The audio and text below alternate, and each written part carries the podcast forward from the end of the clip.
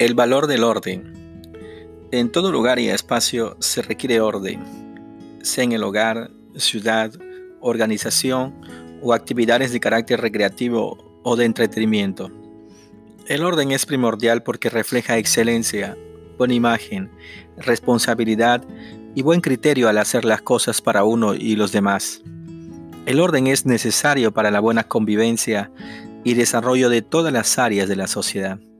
Veamos el orden en sus componentes prácticos. Familia y gobierno central. En la familia existen roles para cada integrante para que se dé el orden. Por ejemplo, desde el punto de vista cristiano, los padres y los abuelos son los llamados directos a hacerse cargo de la educación de los hijos.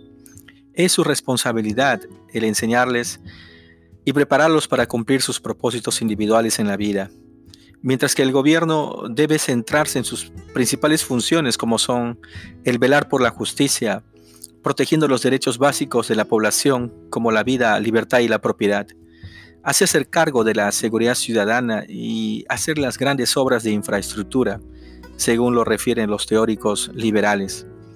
Esto de definir los roles según su naturaleza de cada cual es importante para el buen funcionamiento de la sociedad. En cuanto a lo personal y espiritual, en lo individual debemos contar con un orden de prioridades. Desde el punto de vista de mi fe, el orden personal debe estar centrado en Dios. La vida humana debe estar cimentado sobre una base sólida de fe para que no se derrumbe ante las circunstancias, y esta fe debe ser en lo espiritual y eterno. El ser humano no es solo materia, también es espíritu, y si incluimos la fe en Dios y su palabra viva, atenderemos a un orden en todos los demás aspectos de nuestra vida. Esto incluye familia, negocios y sociedad en general.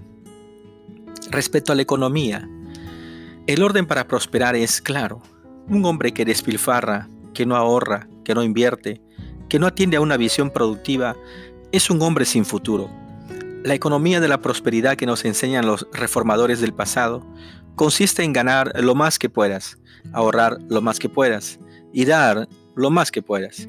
Estos principios del ganar, ahorrar y dar por sí mismo representan un orden en nuestra economía que nos permitirá progresar. De igual manera, aquellos que administran empresas o entidades del Estado deben contar con un orden financiero para cumplir con el pago de sus trabajadores. De lo contrario, podrían causar mucho daño a las familias que dependen de esos ingresos. En cuanto a lo social y la comunidad, hay un orden predispuesto por la propia naturaleza y es la de atender a los pobres, dejarles trabajar, pero dentro de un orden establecido. No es que el gobierno deba buscar los fondos para subvencionarlos si están sin trabajo. El trabajo es algo que nace del ingenio humano. No todo trabajo se remite a lo que alguna entidad del Estado puede ofrecer. Trabajo es el desarrollo del talento humano, ejecución de las ideas de negocio. Trabajo es pericia, arte, destreza y creación de riqueza.